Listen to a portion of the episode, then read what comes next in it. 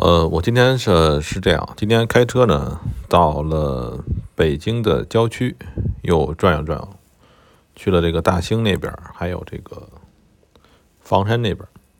我发现呢，呃，比前两个月我去的时候的状况呢，还有更加的不好。这个很多倒闭的店铺还是没有恢复，而且呢，这个。新盖的楼房似乎也在停滞状态，因为我看不出这种楼房停滞的这种时候它是烂尾了，还是在等待。因为这现在现在不是也快过年了吗？那思考啊，就是，呃，像这样一个人口净流出了，北京已经基本算人口净流出的城市了，很多人流出去，然后。他们什么时候才会再回来？他们如果不回来，很多的房子就没有人住。呃，我呢，昨天前两天一直在看这个，关心这个房产。不是我想买啊，不是我想买，只是说，我认为房产是一个非常重要的指标。呃，前两天不是也说了吗？那个链家上边把那个历史。那个房屋历史的交易记录给取取消了，这一点非常令我吃惊。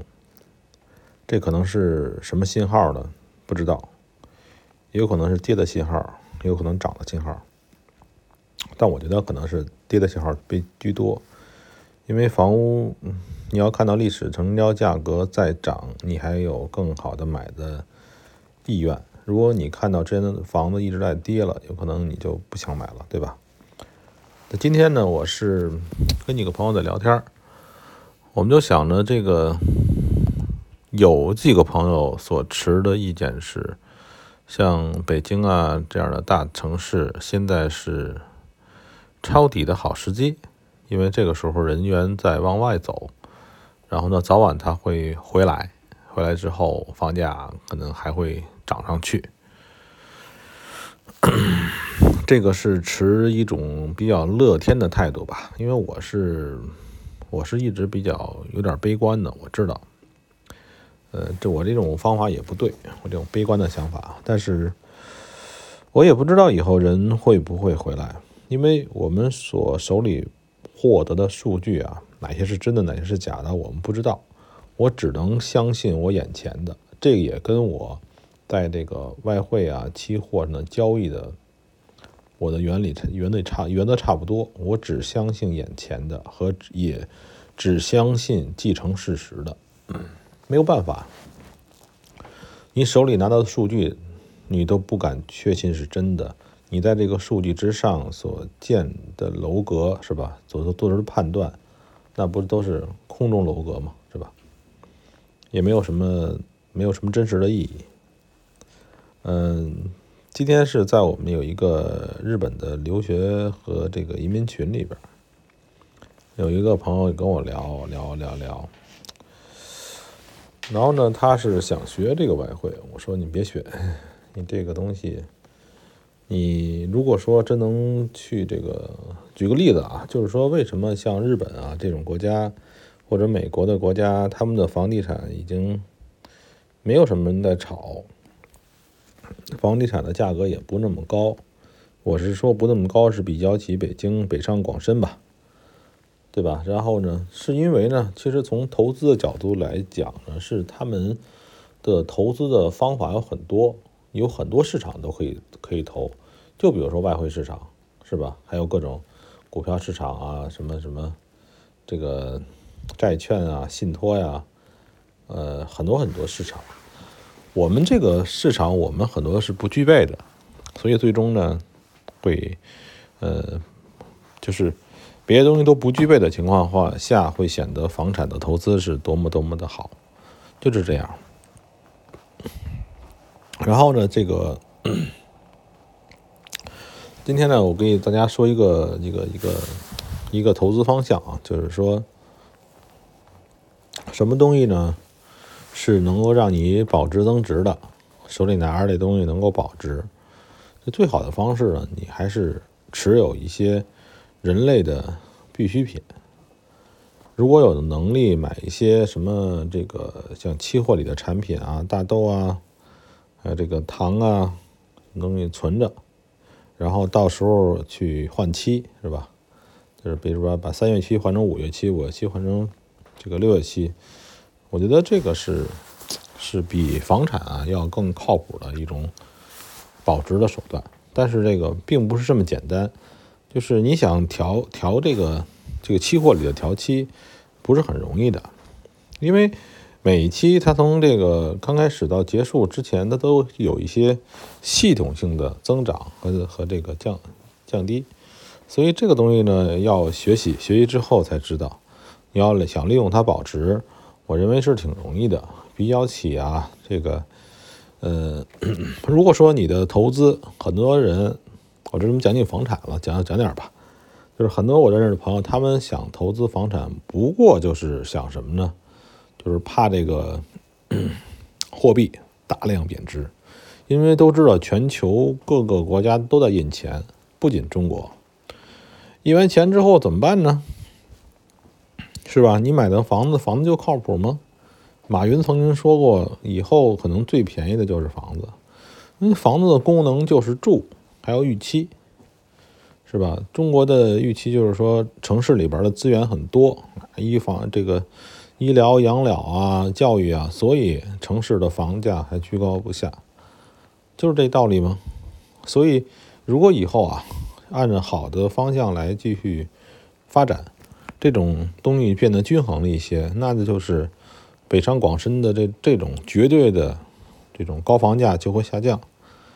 对吧？你你想，北京的房价比东京的房价不低，甚至还要高，这怎么比呀？一个是发达国家，一个是咱们这种这种发展中国家，是差的差的天壤之别啊！这个就咱们就说比这个硬件和比这比这些无形的东西，那我们跟东京肯定没法比，北京跟东京，但是房价基本差不多，这就是因为我们。这个资源太稀缺了，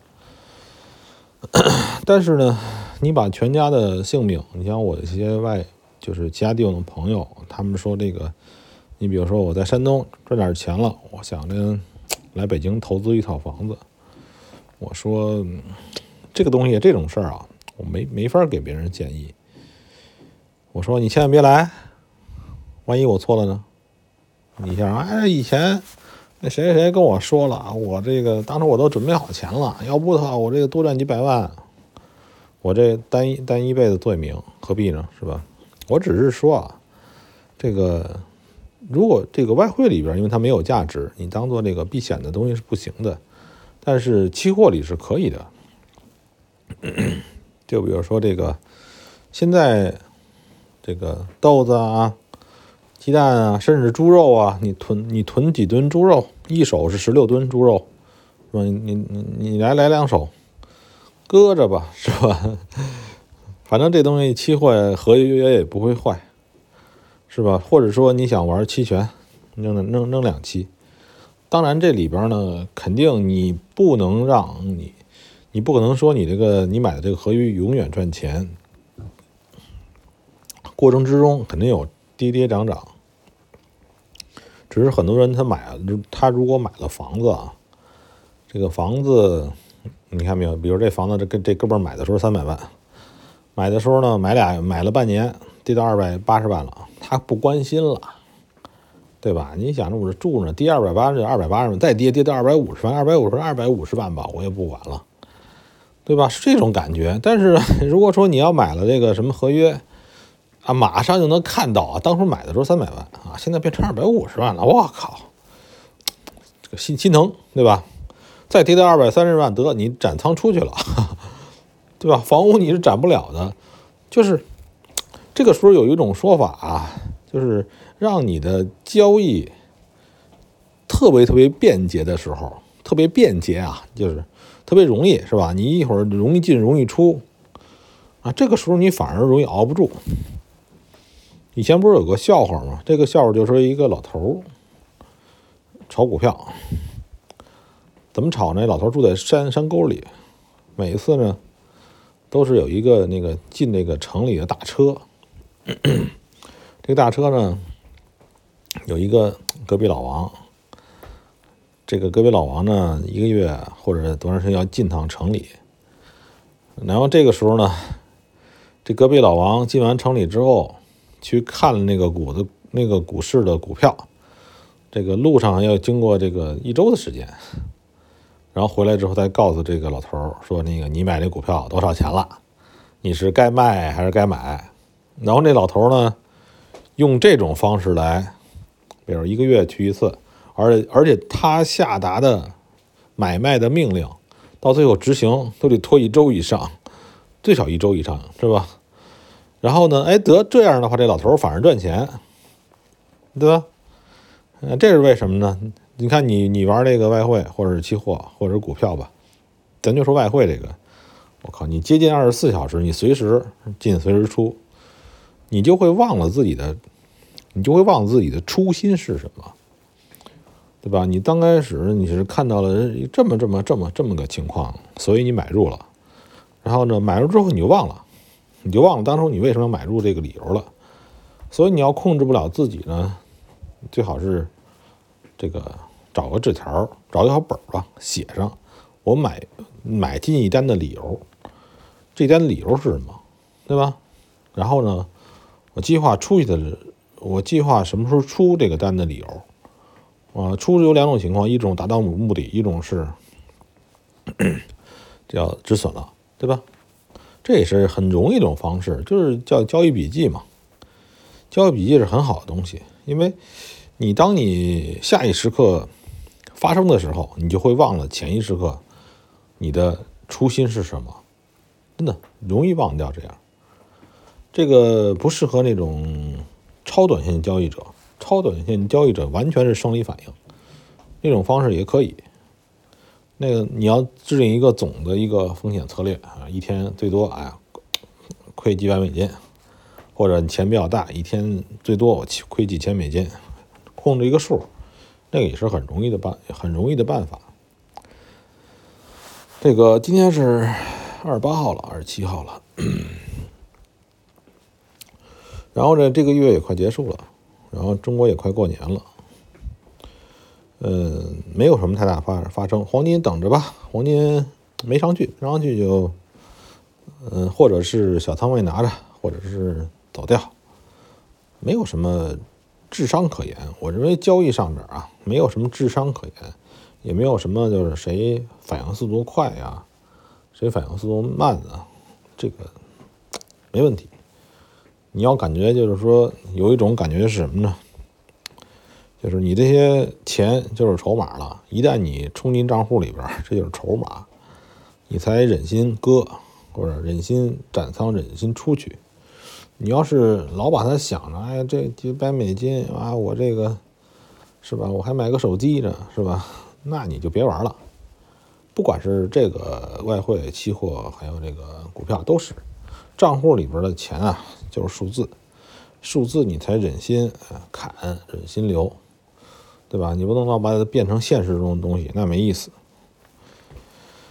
哎呀，最近啊，这个睡眠还是不好。